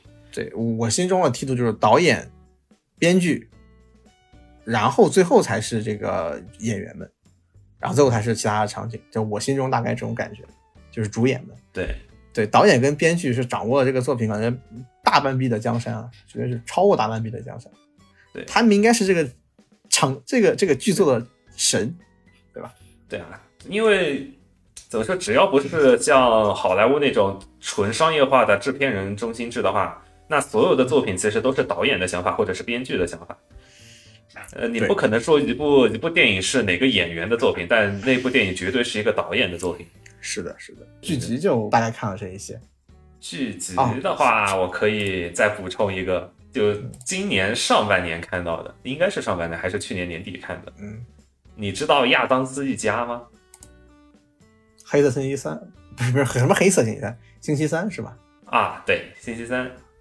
这个它是亚当斯一家这个 IP 系列的新作，但我更愿意看成是衍生作品嘛，因为网上评价两极分化还挺多的，就一边说它就是整个风格很有很有意思，很好看，那边是说就是它整体的人物设计就是人设都已经偏离了亚当斯一家就原本女主的性格。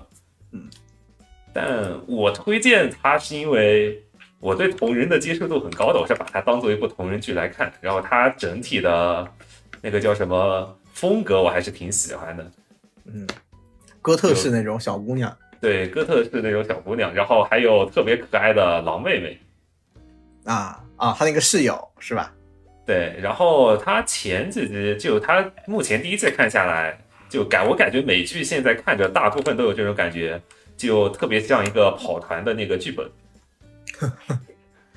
哦，就就不断的有外界的事，对对对，就可能他们是想写一个特别跌宕起伏、各种层层层层叠加的那个剧集，但是展现出来之后，我看着亚当斯一家啊，不是，星期三和那个包括之前特别火的那个啊，出了四季那《怪奇物语》也一样，我看这个特别的跑团，不知道哎，怪奇物语特别的跑团，是的。对，不不知道为什么，但是就不站在原作角度上来看的话，我还是特别喜欢这两部剧的。特别星期三，它现在就往哥特风格那边偏的那个影视作品已经特别少了嘛，嗯，所以能看到这样的作品还行，虽然他哥特的也不是特别的厉害，也不特别的哥，对，但是还就挺有意思的，就挺有意思，就是跟你说的那个一样，特别适合当电子榨菜，或者是晚上闲着无聊在那放着看。就一个屌屌的小女孩，成天屌了一张屌了一张脸，就是谁都不理，谁都不，然后那个但是又很有才，然后就很叛逆。但是不不得不说，她整体的造型我还是挺喜欢的。哎，是的，哎，主要是里面的美术还挺喜欢的。其他的又不重要了，嗯，而且他的剧本其实很扎实，对，就是只是挺挺挺完整的，是吧？就现在这个情况，我觉得剧本完整都很难，特难。对，嗯，就抛开作为原作党来看的话，就亚当斯加原版电视剧来看的话，抛开人物性格，作为一部单独的独立剧集，我觉得还是及格分往上的，嗯。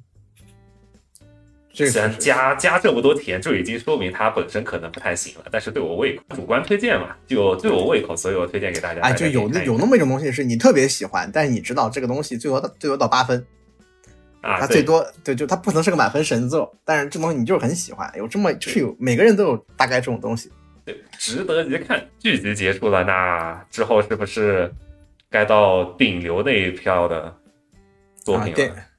呃，电影是吧？啊，嗯。就是应该叫什么终极的艺术形式，也不算终极，不那么终极，挺挺比较高级的艺术形式，对，挺终极了啊！电影，嗯，但刚刚电影我已经漫长季结束的时候已经聊过一次《白日焰白日焰火》了啊！我补充一下，《白日焰火》，《白日焰火》我第一遍看的是是愣没看懂，因为它颗粒感太强了，对，就是每每个人都。那种那个面部细节打的特别狠，就感觉他像在一像有人拿火烤着我的眼球一样，就以至于说我要不看他演技，要不然我就去听他说话。这个剧情在聊什么？其实第一遍的时候还对真的第一第一遍我我也是没看懂困难的，对对。但是《白日焰火》有一个打破我我印象到现在特别深的镜头，就是犯罪分子持枪，他们把一个犯罪犯蹲那儿，然后犯罪分子抢了枪过来。开枪廖廖凡那里是吧？对对对对，然后所有人扑上去，就就像摔跤了一样，扑到那个犯罪分子身上，最后所有人都死了，只剩下廖凡。啊，这这这个其实这个情节其实当时我看了就很像那个花火里面的那个场景。嗯，花火我也很推荐大家看，但是这个先不聊，我们先聊白日焰火。那那段那段的话，我看的感受是。廖廖凡的演技是真的厉害，对，就就那那段是大家都死了，然后廖凡一个人开枪对着那些被捉住的那个犯罪犯罪分子嘛，然后他当时脸上的表情没没有任何的那个音乐的配饰，就单纯他开枪完之后环境声的那个回绕，然后他脸脸上的表情，他整体身体的那个喘气的浮动，就把他。对，紧张，然后刺激，然后又当时又感觉知道自己做做了一些不得了的事情，自己犯错的那种无力感，然后全部写在了脸上。就就就他是他那个身体像一块石头，刚刚刚刚变软一块，又反应过来，立刻再变成一块石头。对，就那那段我印象最深的就是廖凡的演技。对对对，我当时就就感觉看的人不寒而栗。就不论是这个，哎，他他他力求真实感嘛，所以说那个人被开枪当场就就没有任何的说什么特写，没有，他就是一个很简单的一个侧的一个镜头，像在拍两个人聊天一样客观的那个描写，客观拍法了。对对对，然后就啪啪啪死了，然后所有人压在这个人身体上，他也不会去望进的打那个凶凶手犯罪分子有没有被摁住，没有，就你只能看到一群人拥挤的，不知道是尸体还是活人东西趴在一团。哎呀，我我我当时我很少看到这种东西，我觉得我太离谱了。《白日焰火》的那个导演是刁亦男嘛？嗯，但说到刁亦男，虽说他追求现实，但我还是得说他还是特别喜欢往自己作品里面加一些他觉得的浪漫色彩的东西，特别是杀人部分。就《白日焰火》里面不是他们在追查的罪犯嘛？然后有一个人追查到了罪犯，就不剧透就不说是谁了，但是被那个罪犯反杀是拿。他们在哈尔滨溜冰的那个冰鞋的冰刀，冰刀，对，嗯，就特别就是没拍那个被受害人的那个正面，就是特别风格化的，就是直接后面有他的影子，然后他在前景那里不停的用那个冰刀去往下砸，这个看的就当这个看的就非常的戏剧化。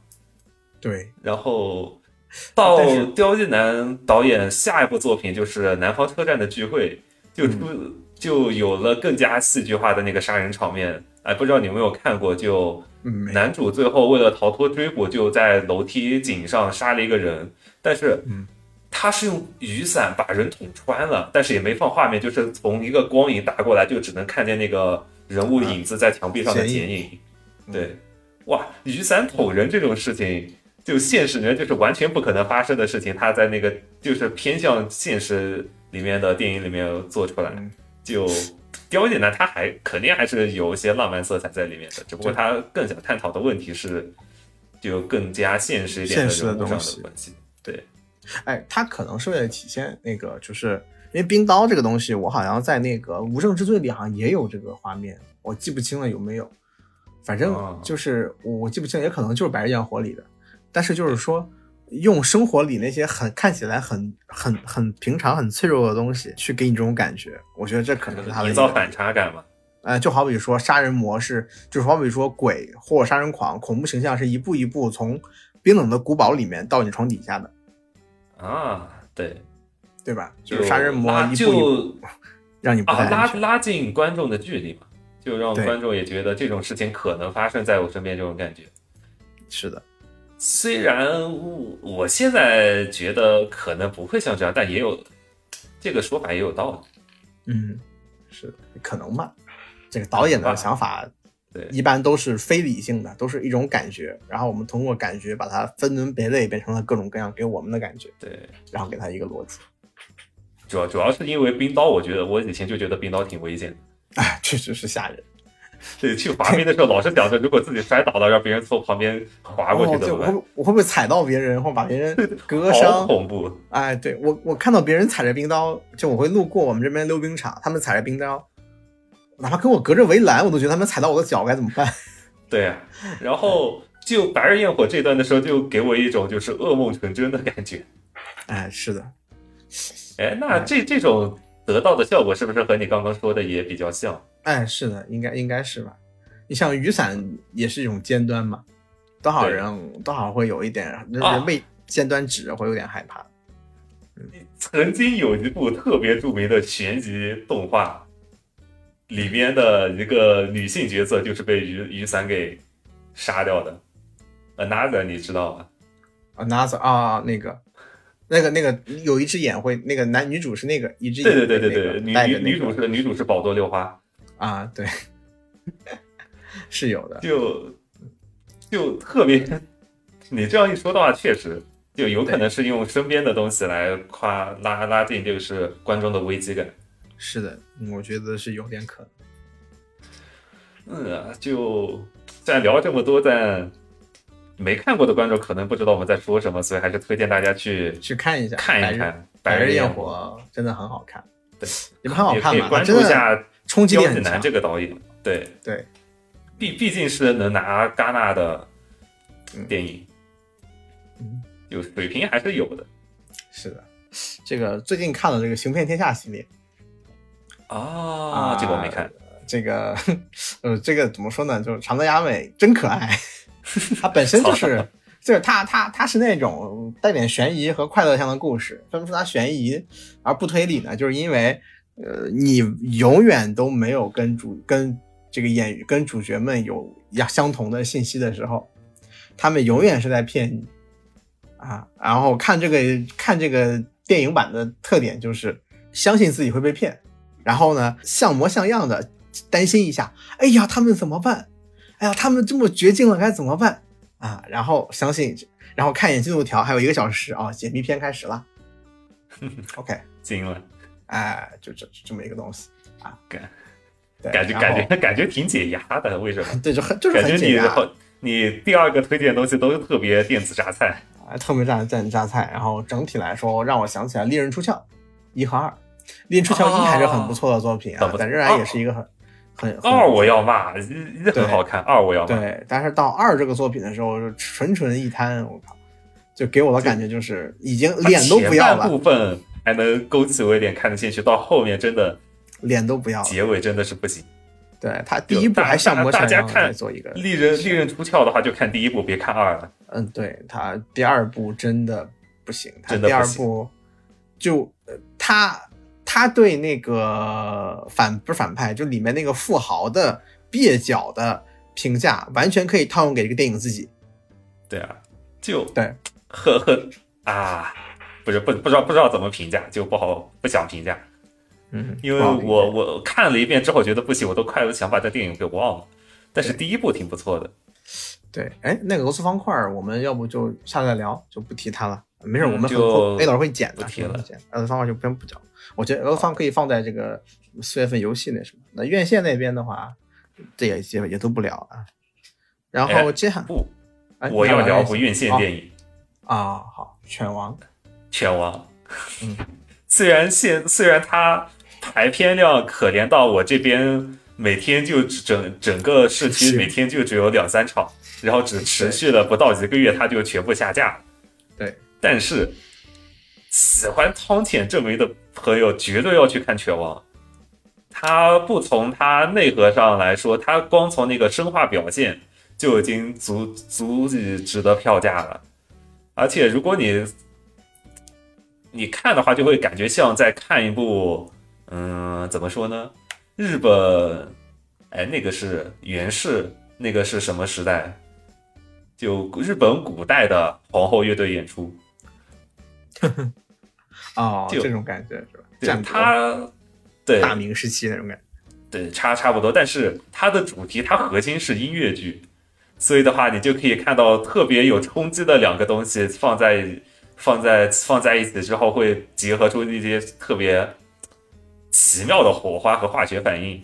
而且，如果大家喜欢听歌、喜欢摇滚、喜欢听皇后乐队的话，就就会感觉到，就女王蜂这个乐队在《犬王》这部电影里面贡献了特别棒的一些就演唱。然后再加辅以汤浅证明的那些作画，就看的，就有些时候就觉得，哇靠，男人怎么能这么骚呀？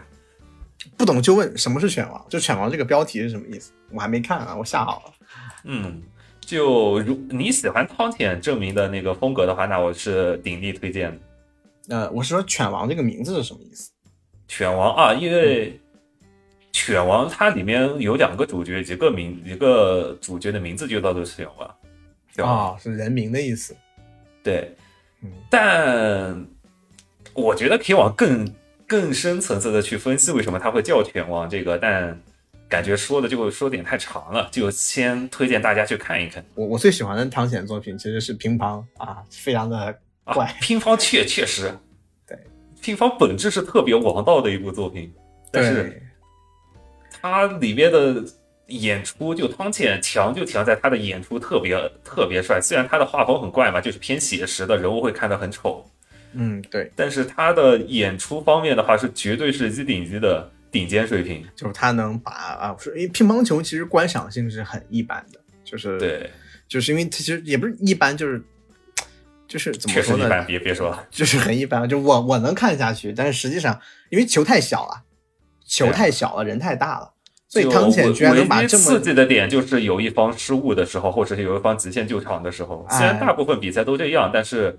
常人是看不出其中的博弈的，对，因为起码我乒乓球看不出来。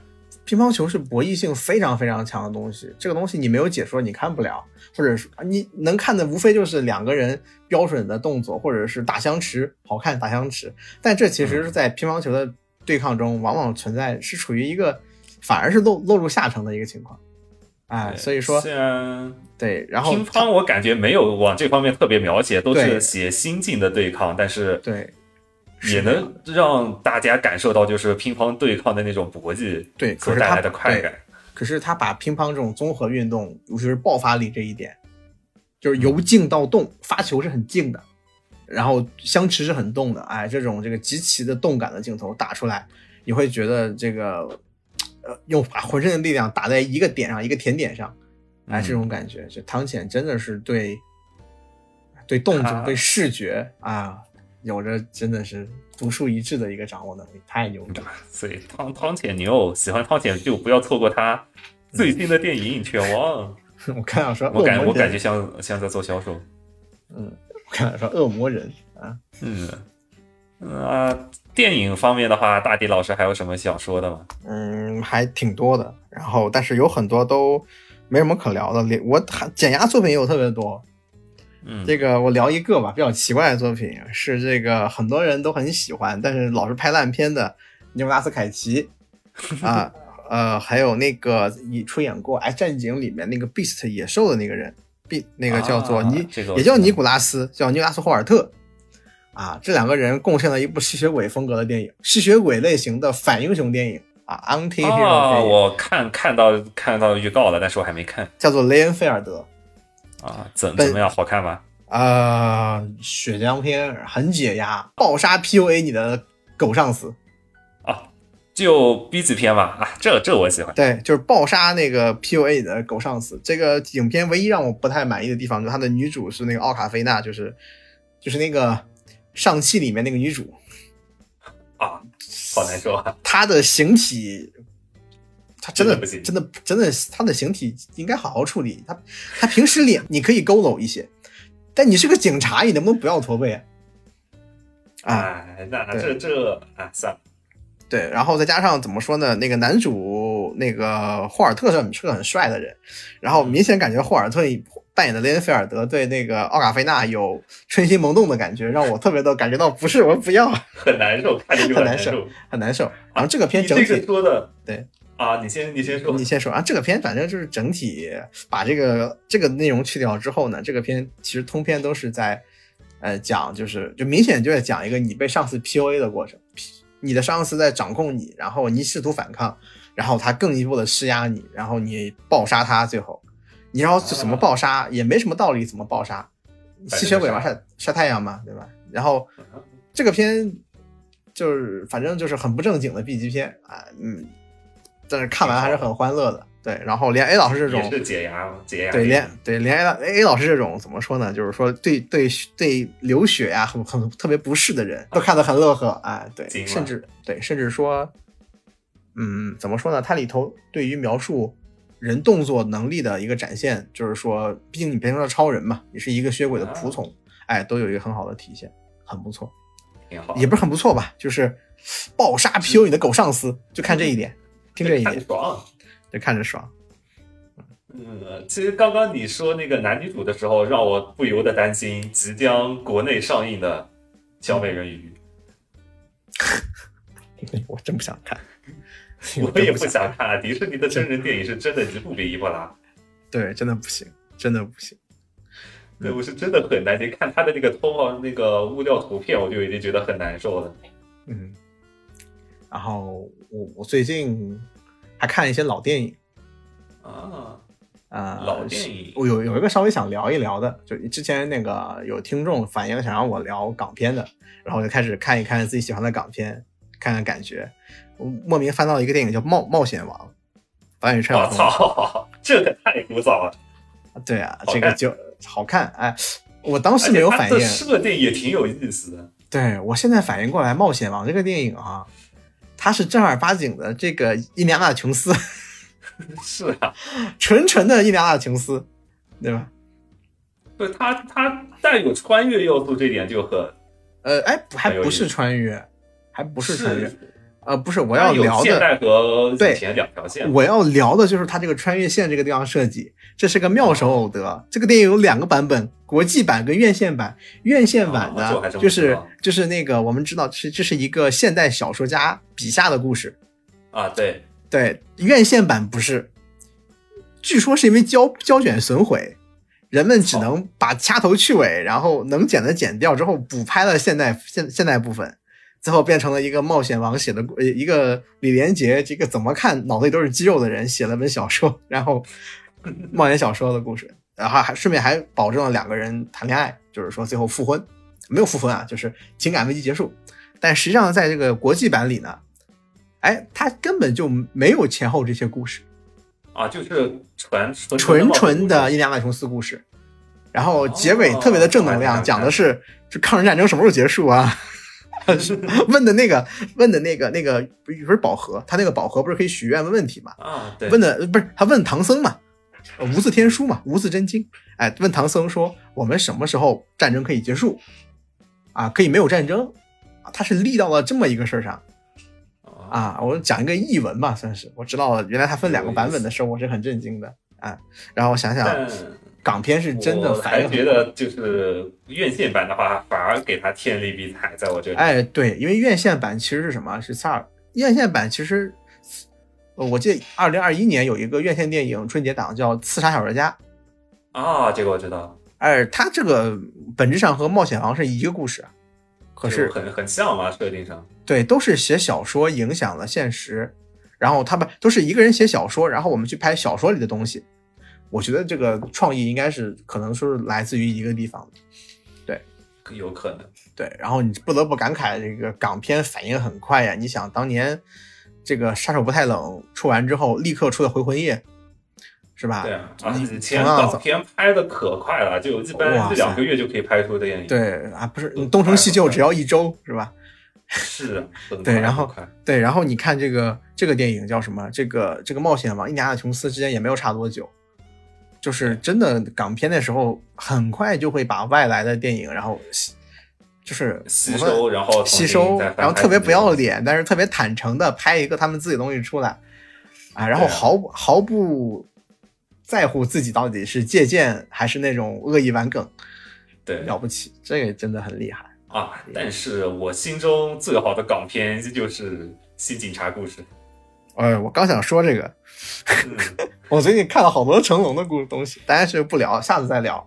我觉得这个《新警察故事》这个专门聊一期，它是很难得的港片话题，都可以单独聊一期。对对对对，然后最后聊一下我最近看的恐怖片啊，我聊一个东西，嗯，就不是，虽然雷菲尔德也是吧，我们聊两部，一个叫做《教皇的驱魔人》啊，我只知道驱魔人，呃，没有，它就是驱魔人类型电影的一个一个评价下影，他讲的教皇的驱魔人，他这个电影很有意思一个点就是他算是一个呃基督教洗白自己的过程。就是把历史上的很多故事拿过来了，就是他开篇其实就讲了一个驱魔故事，他前面特别搞，比如说你一一个魔鬼说自己是撒旦，然后把一个人这个附身了，然后那个驱魔人说你我我不信你是撒旦，我不信你是魔鬼，你一定是精神病，你他妈怎么能有精神病呢？我他妈就是撒旦，那那你那你附身啊，你附身到这个猪身上，我知道撒旦无所不能，你到这个猪身上，撒旦就。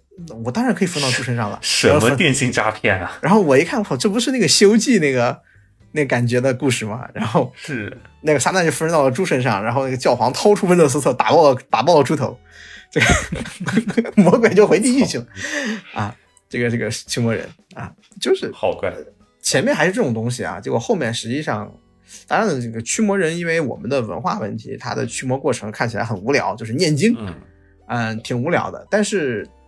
这个影片的亮点在于呢，他用魔鬼的方式解释了当年宗教审判，就是基督教史上最大的黑点，就是这个魔女审判。懂了，哎，就是视角挺有意思的，是吧？对，就是这视角很有厉害，就是很有意思。就是魔女审判为什么要做一个现在来看极其亵渎的事情？因为魔女审判这个东西，它最后它实验，它虽然只是看起来审判魔女，它本质上其实是审判了大大大量的信徒。嗯，对，这这种这种审判前生之人本来就是大的一个亵渎。他说为什么会这样呢？是因为很早很早的驱魔失败了。其实当时的西班牙审判庭的那个庭长就是魔鬼附身了。嗯，原来他就是讲，他就相当于是一个一个洗白过程啊，一个洗白。但因为我的那个历史不太了解，我看完这个电影的时候一边看一边我朋友给我解释这个故事，我觉得这个还挺有意思的啊。确实，对。那最后也挺有意思的。对，然后。最后呢，正儿八经的那个恐怖片应该是 A 二十四的那个一个特别 A A A 二十四嘛，就是轩辕全宇宙的那个公司。对对对，他们是拍那个低成本恐怖片出身的嘛，之前拍过《仲夏夜惊魂》之类的啊，我还没有看。然后我我看的是他，我看的他们那个灯塔。哦，就攀高的那个吗？嗯，是是要攀高吗？就是那个有那个呃老绿魔啊啊啊啊，那不是，那不是嗯灯塔。然后反正另外一个演员我记不清了。呃，也是很有名的演员，就两人拍了一个，他用的是一比一点一的，还不是一比一点四吧，就正方形画幅。哎，老老胶黑黑黑白的吗？黑白的。